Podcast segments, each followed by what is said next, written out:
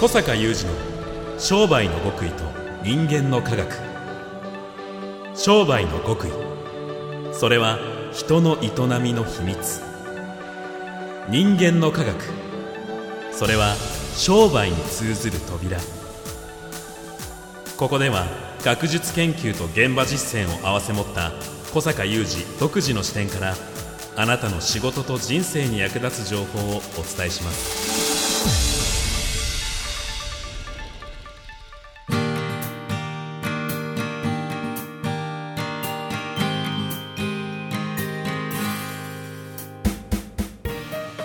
こんにちは小坂雄二です。こんにちは宮田悟です。2023年9月7日の番組です。さあ夏休みも終わりまして、はい。私も息子と遊び倒しましたけれども。夏休みっぽいね。はいもう顔も真っ黒なんですが、うんうん。小坂さんは何か夏休みっぽいイベント参加されましたか？えーとね夏休みっぽいといえば、はい。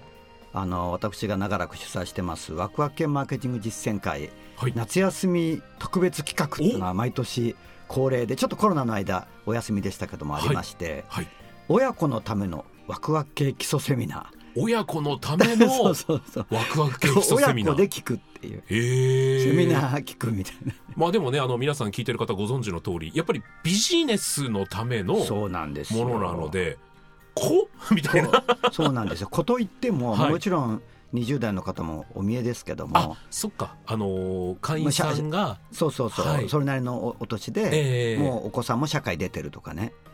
うんででも、も本当の子子供もそうそう、もう小学生とか。ええ。で、また今年の子供たちの感想がね、はい。非常にちょっと考えさせられる気づきがあるんですよ。え。これをちょっと今日は皆さんにシェアしたいですね。お願いします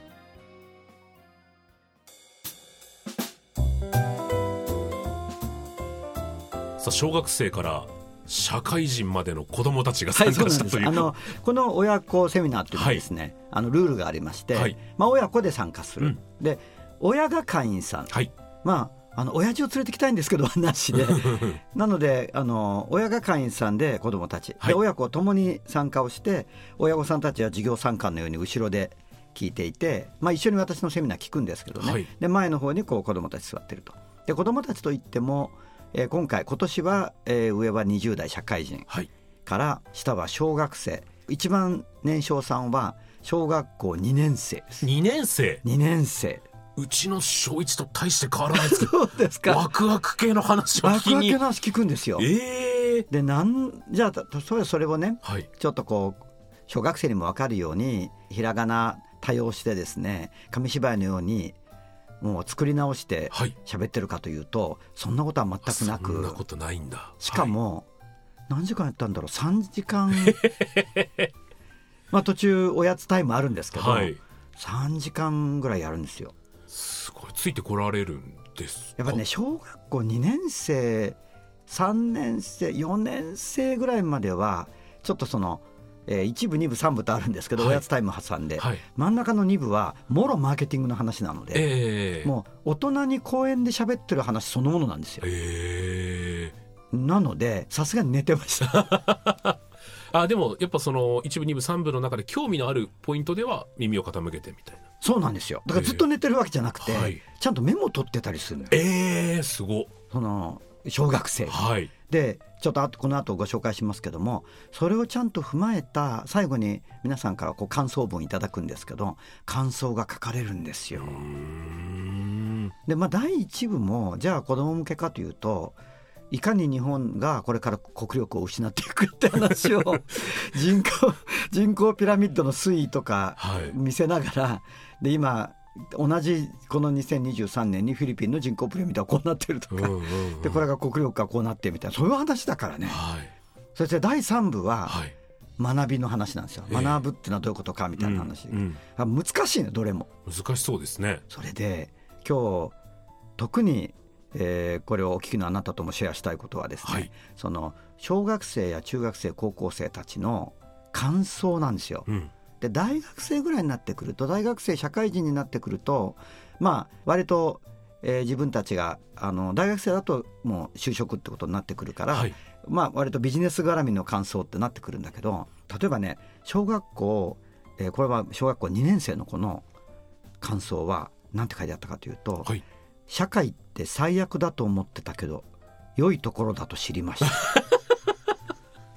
もうすでに社会に絶望してたのもすごいですし。そうなんですよ。でも会員さんのお子さんですよ、うん。ですからうちの会員さんってもう本当にひいき目抜きでも私いろんなとこでその会員さん以外の方ともね講演とか研修とかいろんなことやってますから、講座とか思うんですけどもあのなんというか、まあ、レベルも高いですがなんか人として良き人たちなんですよ。うん前向きですしね。前向きね、うん。まあ宮田さんよく知ってるけど、うん。その子供たちもぱり社会って最悪だっていう何を見聞きしてうんあとあの小学校4年生の子の感想には、まあ、同じような流れですけど今は嫌なことばかりだけど明るい未来が待っていることが分かりましたみたいえーそこ共通しちゃうんですね。な。いやまあ後半のね、うん。あのとはいえまあ先ほどご説明したようにワクワクマーケティングの話しかほぼしてないんだけど、会員さんにしてる話しかしてないんだけど、それを見聞きしそして会員さんたちのやっぱり事例をお話しするのでやっぱそれを見たことによって社会って最悪だと思っていた小学校2年生が良いところだと知りましたってなるので、うん。これはなんかいいことだと思うんだけどそうですね。うんでもですね、はい。これはあの私こう毎年今まあコロナでストップしてた時期ありますけど子どもたちに話しますけれども大体みんな社会って最悪だと思ってるんですよ。で高校とかで講演する時もそういう感想なんですよ。うん。まあ、社会って最悪だと思ってたけど良いところだと分かりましたとかいい場所もあるんだなと知りましたとか。うん。あと高校生のとある子の、えー感想はもうちょっと高校生ですからそれがその感じがリアルになってきて、はい。あの適当に就職して適当に暮らそうと思ってましたがみたいな。うんうん。でも今日の話を聞いてなんか商売っていいなと思いました。親の店って良いなと思いましたああいいですね。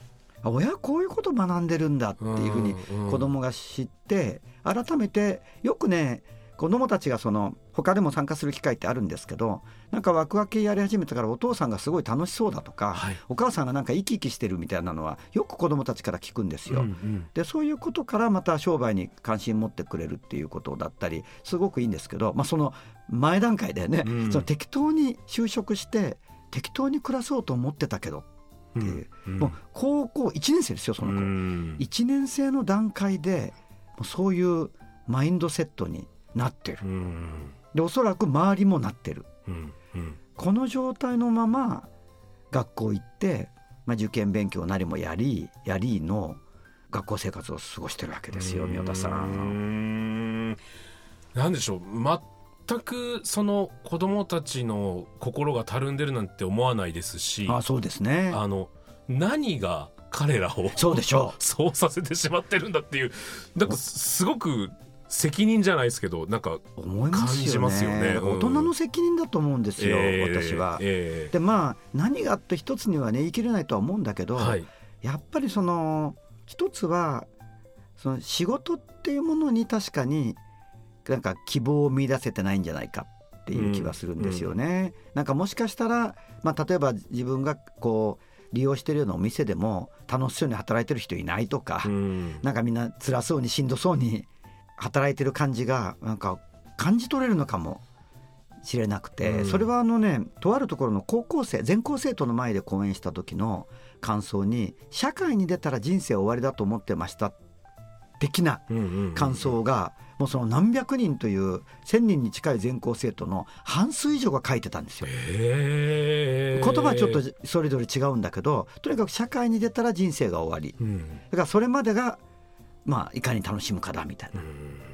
でも今日の話を聞いてそうでもないなと思ってはくれるんですね。うん。だからこれ大学ではしょっちゅうこういう就活大学3年生ぐらいのね就活控えてる子たちに話してくれってよく大学の先生に頼まれてそういう講演しに行ったりするのでその大学生たちの熱い反応はもういつも分かってたので、うん。でもやっぱ高校生中学生ともすれば小学生もねうんだどこかの段階でそういう、まあ、今一つのあのこういうことかなっていう一つのこう一旦ですけどもあのそういうものを見聞きしてる中であとニュースとかね、うんうんまあ、ネット見るからねうんうん今子供たちも。はいってどんどんなんか社会って最悪っていうニュースが流れてくるでしょう。でネットってほらフィルターバブルってよく言われますけどその子がよく見てるものをまた探し出してどんどん出してくるじゃないですか。うんうんだからこう社会って最悪だなみたいなニュースをよく見てたらまた最悪なニュースを多分探して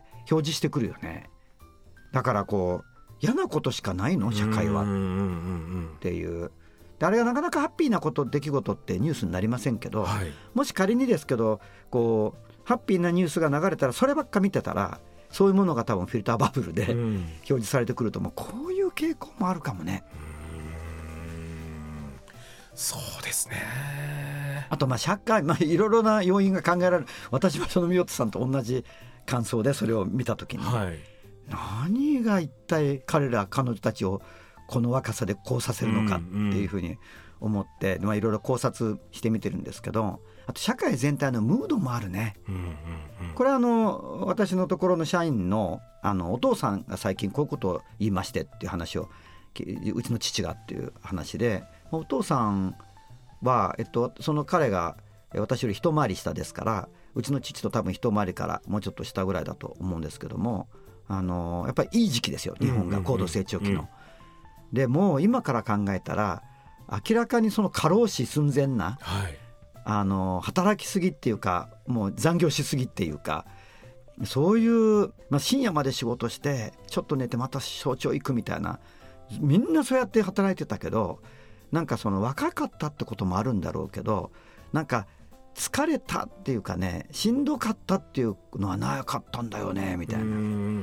でそれって、まあそ、それがいいという話をしてるわけじゃないんだけど、うん、まあ、お父さんがおっしゃってたのはその方のお父さんがおっしゃってたのはやっぱり社会が明るかったからねみたいな。あそうでしょうね。なんかこうみんな希望に満ちてるっていうか、はい、そういう感じだったんだよ俺たちの若い頃はみたいな。だこれもあるかもしれないよね。いや僕なんかまさにその幼児だった時にバブル終了 を迎えているのでだから保育園に通ってた頃に妙に父親が金持ってるなっていうのと 小学校に上がった途端にうちにはお金ないんだからって話が始まってええー、そうなの？みたいな。あそうか。なんかその空気ってやっぱあんなに小さかったのに覚えてる。覚えてるんですよね。でそれがまあずっとねそこから急にまたバブルみたいになることもなかったんでですよね。多分そのやっぱ大人の雰囲気ってダイレクトに伝わってるんだろうなと。なるほどね、ダメですね。親が大人が明るくないと。そうなんですよ。ダメですね。やっぱりねこう子供まあ私もあの本当に子供たちに少なくとも今回のような話を聞くとまあその高校で講演した時もそうですけどみんななんかでも世の中ってそうでもないなと思ってくれる？からやっぱ話せないといけないなとも思うしやっぱ大人の責任として、うん、なんかその確かに今の社会ってもう良くなっていかない感じも、がみちみちと言いますけれども、だけどやっぱり子どもたちがねこの空気を感じ取って、えー、そういうふうにもう年若くして絶望していくんだなっていうふうに思うとなんか我々もっとこう明るく楽しく、ね、生きていかなければならないなって思いますよね。こうにじそういうのがこうにじみ出ていかないとね。そうですね。はい、うちの子供は僕が遊んでると思ってるんですよ。あ あのママと違っていつもなんか喋ってるだけで働いてると主張する パパをなんかスタジアムとかで大きな声出して喋ってるだけって思っててだからパパみたいになりたいって言ってるんですね。あそれいいことなんじゃない今思っんですけどあもしかしたらいいのかもなと。あそして宮田さんは絶対楽しそうな仕事してるから、はい、そうですね、はい、なんか悪くないのかなという気がしてきました。いやそうなんですよ、はい、そういう姿を見せていかないとそうですね。ねっていうふうにお互い思いますよね。はい、もうあの親子セミナーお子さんの感想だけで一本終わっちゃいましたけれどもうちょっとだけお話しいただいてそうですね。ちょっとまたもう一つねシェアしたい話があるのでそれはちょっと次回に。はい、お願いします小坂雄二の商売の極意と人間の科学。ここまでのお相手は小坂雄二と三代悟でした。